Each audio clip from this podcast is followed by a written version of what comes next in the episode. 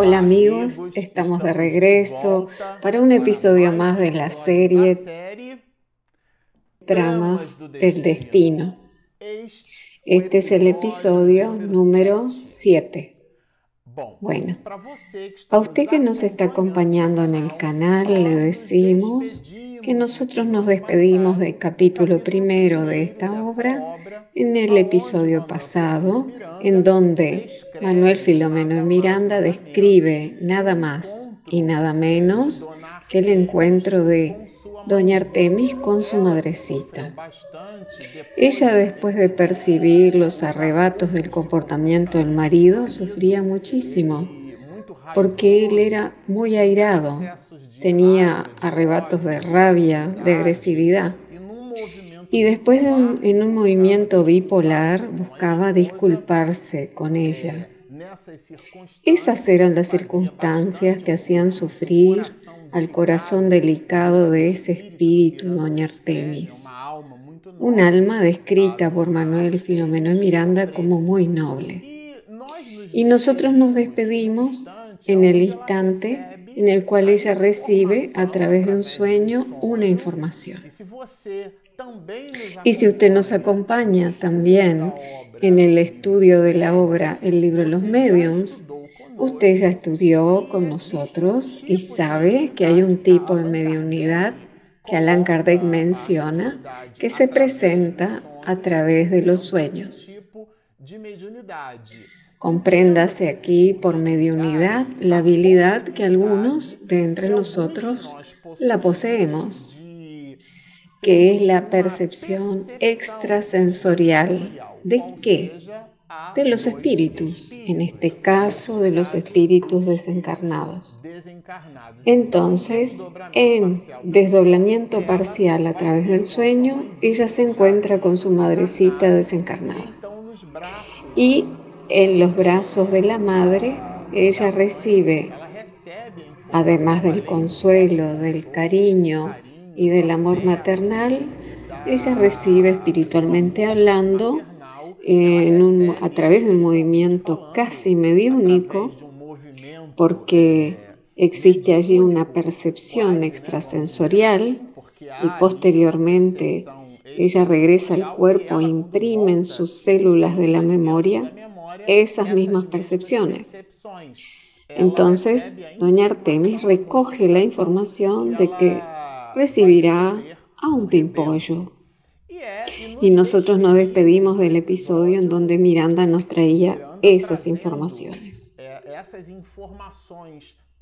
Ahora en el capítulo 2, Manuel Filomeno de Miranda nos lo presentará con tres nombres si usted no leyó el de los episodios y apresuradamente quiere deducir, usted podrá creer que se trata de los tres hijos de doña Artemis, pero no lo son. El primero es Gilberto, luego es Lisandra y hay un último nombre, Hermelinda, que seguida nosotros comprenderemos qué personajes son esos. Bueno, lo que es importante que sepamos aquí es que Doña Artemis, de hecho, se embaraza y da luz a un varón, el primero de la lista, Gilberto. En el capítulo 2, les digo, primero porque ya veremos los desdoblamientos de este segundo capítulo. Pero Manuel Filomeno Miranda producirá el siguiente apunte que hacemos hincapié en leerlo. Le parecía conocerlo y se permitía nutrir fuerte antipatía ignota que le venía a la mente ante el delicado cuerpito del hijito llegando a sentir en alguna oportunidad ganas de triturarlo. Aquí nosotros tomamos un fragmento del parágrafo. Le parecía. Esta era la descripción de Manuel Filomeno de Miranda sobre el comportamiento del señor Rafael, del patriarca de la familia. El niño llegó y él oscilaba entre las alegrías de la paternidad y al mismo tiempo una reacción extraña en relación al propio hijo. Miranda usa una expresión muy fuerte, ganas de triturarlo. Esto nos hace reflexionar mucho, sobre todo cuando nosotros estudiamos el espiritismo, aquellos que estamos ligados a los complejos mecanismos de la reencarnación. Y son tan complejos que el propio título de esta obra, Tramas del Destino, nos presenta, porque nos muestra que las relaciones familiares no son casuales, sino causales. Ellas tienen una génesis, una psicogénesis, un origen y tienen una finalidad. Y nadie encarna, nace o vive en una familia por un error de la divinidad, sino que los mecanismos y las orquestaciones del mundo espiritual son primorosas. Existen algunos de entre nosotros que cuando nacemos, y eso la literatura nos trae en el libro Memorias de un suicida, a través de la pluma de Ivone de Amaral Pereira, allá en la obra, nosotros encontraremos que algunos espíritus suicidas reencarnan en familias con relaciones agnósticas, o sea que nacen en un nido extraño y aquel mecanismo es el apropiado desde el punto de vista de la providencia reencarnatoria, para que aquel espíritu aprenda a lidiar con sus errores. Porque la última existencia, habiendo sido ella coartada por él o por ella misma, a través del suicidio, el cual es un hediondo crimen ante la conciencia divina y ante la propia criatura humana, ella crea entonces un abrupto desenlace con sus amores y así construye, llamémoslo, un gap emocional. Y esa ausencia en la próxima existencia ella reencarnará para convivir con las lagunas emocionales que ella misma provocó a través del suicidio. Nosotros aquí estamos aportando un caso extremo eh, de, de, personas que dicen así, por ejemplo. A mí me parece que esta familia me es extraña, que ellos no tienen mis gustos, mis inclinaciones y yo tengo más amistad con mis compañeros del ambiente profesional y con mis propios familiares más próximos, ¿no? Mi hermana, mi padre o mi tía, nuestro cercano círculo. En definitiva, el, primer, digamos, la primera célula de todo organismo social y desde el punto de vista sociológico y antropológico, la familia es esa primera célula, la célula más viva, y es de allí que nosotros salimos. Y nuestra identidad, nuestro trazo de carácter en la sociedad, termina siendo un reflejo de nuestro comportamiento dentro de la vivencia familiar. Por lo tanto, ella es muy importante. Y muchos de nosotros no prestamos ni reconocemos eh, a ese enlace fraterno en la familia. Pero aún así, ahí existe un compromiso espiritual. Aún ahí existe una planificación a través de las más diversas situaciones y escenarios. Si nosotros somos más de 7 mil millones de personas sobre la faz de la Tierra, podríamos decir categóricamente que existen más de 7 mil millones de planificaciones reencarnatorias oportunas. Es verdad que esos 7 mil millones de almas reencarnadas poseen mecanismos de entrelazamiento, de puentes, de ligazones. La propia doña Artemis y nosotros después observaremos Hermelinda son espíritus que tienen un grado de afinidad. Ellas están en confluencia en lo que respecta a la identidad de esos mismos espíritus, formando así una especie de familia. O sea que nada sucede por casualidad. Nuevamente decimos, las relaciones no son casuales, son causales.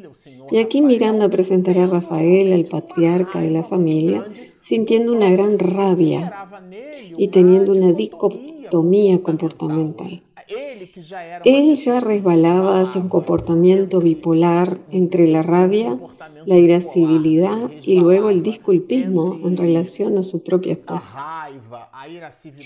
Ahora esto se veía potenciado con la aparición de un niño, el cual exige mucho de parte de la familia y demanda mucho por parte de la pareja.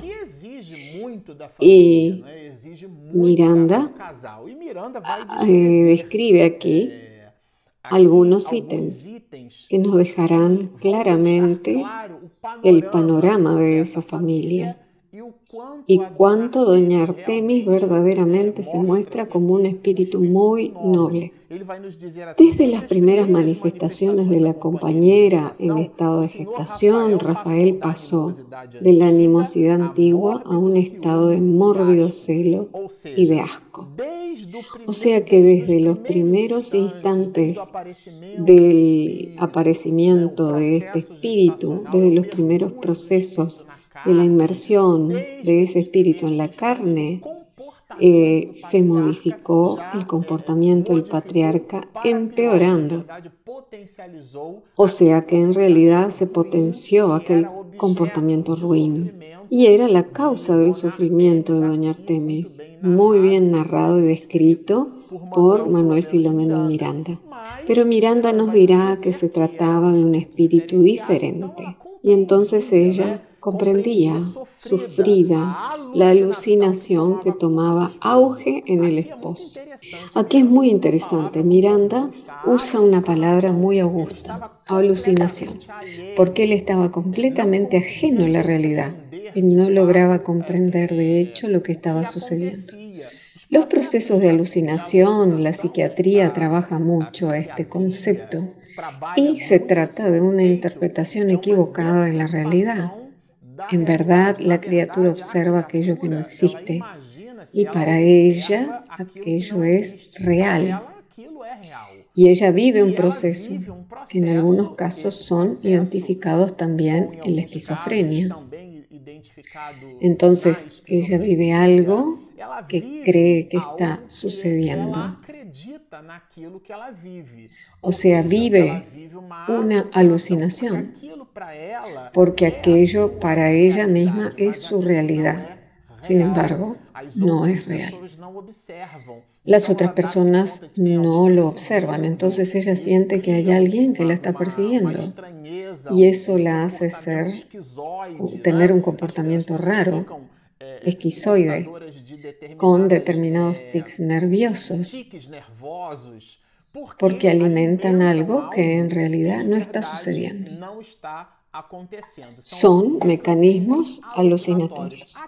Aquí Manuel Filomeno Miranda usará esa palabra, alucinación, haciendo referencias al comportamiento de Rafael en la familia. Bueno, ustedes observan que son palabras que cuando nosotros eh, tiramos el hilo de la madeja, eh, vemos que tenemos en las manos metros y metros de hilo para desenrollar. Esta es la dinámica de los procesos reencarnatorios. Y aquí, Manuel Filomeno de Miranda nos trae una información que la considere muy interesante compartirla entre todos. Él dirá que Rafael era una persona desarmada espiritualmente. Él dice desarmado espiritual y emocionalmente, y la conjunción y es aditiva, un binomio. O sea que su emoción, su estado emocional, era lo que Manuel Goleman denomina como analfabetismo emocional. O sea, la incapacidad de administrar las propias emociones. Algunos de nosotros somos así. Irrumpimos en la rabia, en el odio, en la cólera. Y después podemos observar que cometimos muchas veces varias calamidades. ¿Cuántos accidentes de tránsito son provocados por la falta de respeto y la irresponsabilidad en el uso del alcohol?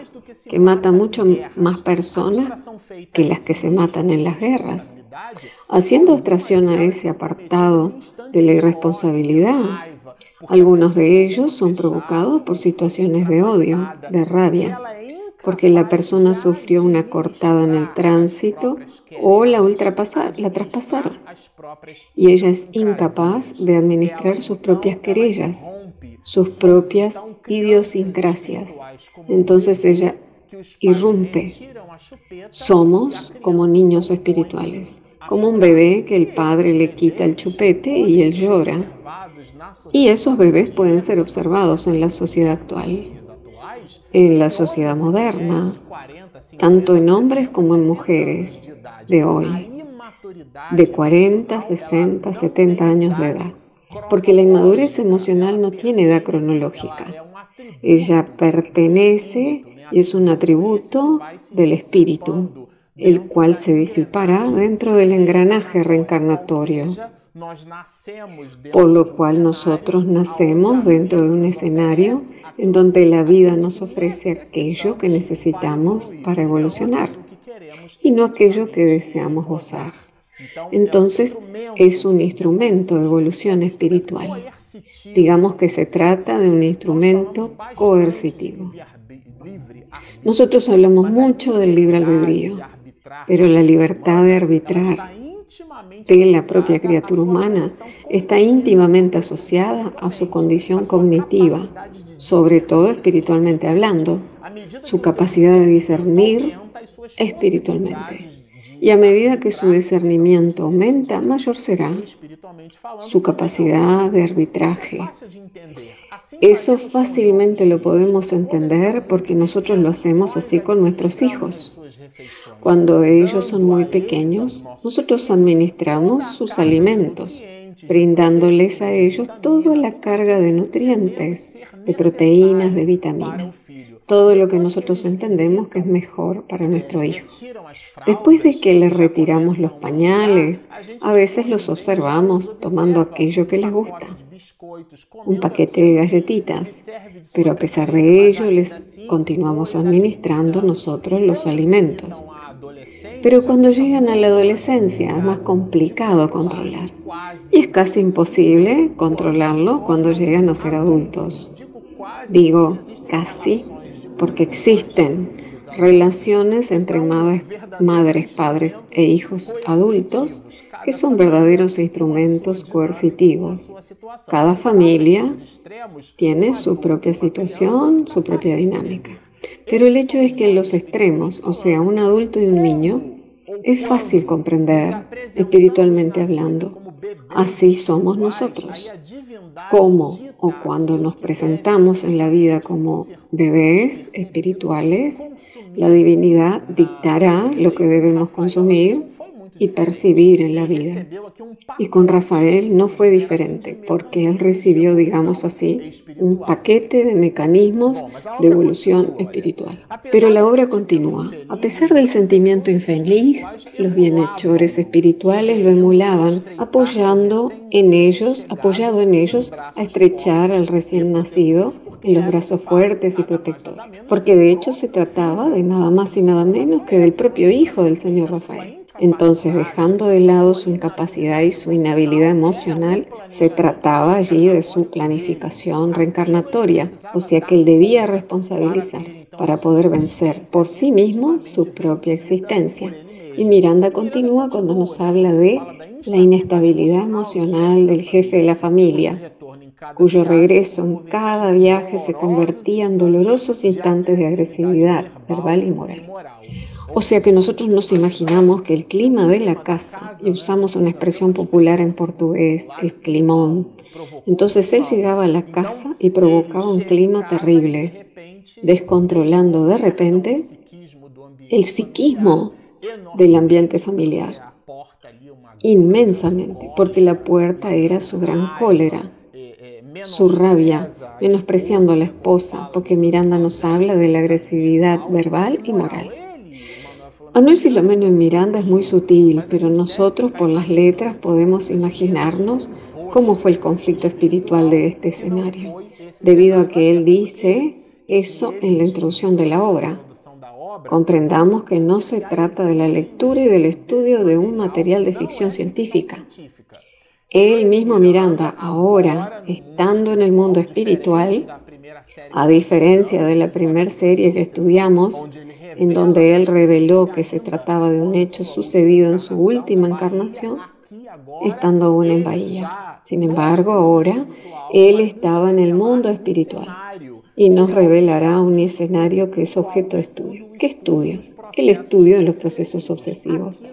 Y aquí en escena, en el caso de Rafael, esto está potenciado por mecanismos de auto-obsesión, a pesar de que Rafael tiene a muchos espíritus en su contra, quienes potencian su rabia, su odio, pero ellos se encuentran guarida en él mismo.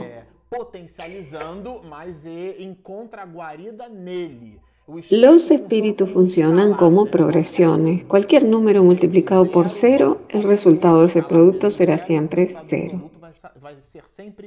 Significa que si nosotros no ofrecemos la condición, el espíritu no encontrará campo para la manipulación. Bueno, nosotros hablamos de los hijos, pero ahora Miranda nos dirá que doña Artemis fue sorprendida en el segundo mes del nacimiento del hijito, o sea que el bebé había nacido hacía dos meses atrás. ¿Y quién llegó?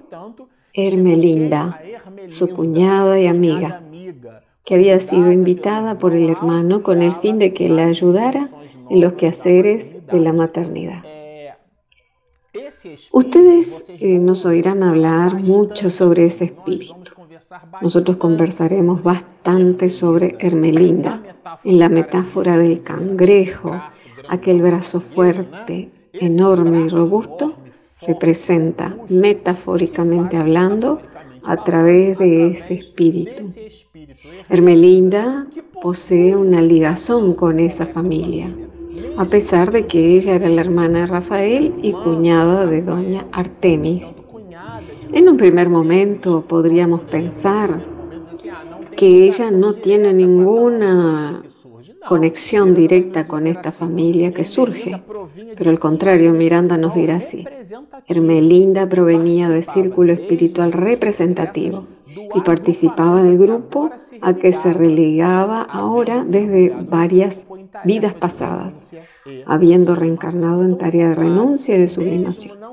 Entonces queda claro que a pesar de que ella no había tenido una planificación espiritual para construir una familia, Miranda describirá que Hermelinda deseaba mucho ser madre, pero al no lograrlo, ella canaliza su vena maternal, digamos así, que como mujer ella se ennoblece y sublima sus aspiraciones, conduciéndolas en la educación y en el cuidado de nada más y nada menos que del primer varón de la familia, Gilberto.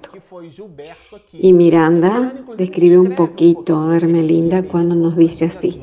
Espíritu noble, señores, un espíritu noble, anhelaba construir el propio hogar, presintiendo, no obstante, sin que pudiera explicárselo, que nunca podría disfrutar la aventura de ser madre por su propia carne. Miranda nos deja claro que ella entrevé que eso no le sería posible en esta existencia. Y así como lo dice la metáfora de Miranda, ella se transforma en el brazo mayor de un cangrejo en toda la existencia de Doña Artemis. Y toda la historia se desarrollará conjuntamente entre Hermelinda y Doña Artemis, quien es el pivote, usando la expresión francesa, porque todo gira alrededor de este noble espíritu. Doña Artemis y Hermelinda, si quisiéramos hacer una comparación metafórica a través de un ejemplo de la geometría plana, ¿en dónde está el centro de cualquier figura geométrica plana? El nombre del centro de esa figura se llama baricentro.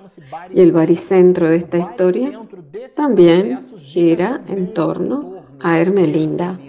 Y que la divinidad, mediante mecanismos sofisticados de erguimiento espiritual, la coloca para amparar a Doña Artemis dentro de un conjunto expresivo y asimismo dramático que ustedes ya percibirán que es dramático el desarrollo y lo serán también las escenas de los próximos episodios. Bueno, por ahora nos quedamos por aquí y si usted nos está oyendo a través de nuestros instrumentos de podcast y videos, le decimos que tenemos un canal en YouTube, Espiritismo e Mediunidad. Encontrándolo, por favor, suscríbase para prestigiarnos con su presencia. Y si usted ya está inscrito en nuestro canal, le decimos que tenemos un app gratuito, disponible, completamente remodelado, inédito en Google Play en Apple Store, Espiritismo y Mediunidades. Dejamos la invitación, baje nuestro app, inscríbase en nuestro canal, síganos y mucha paz.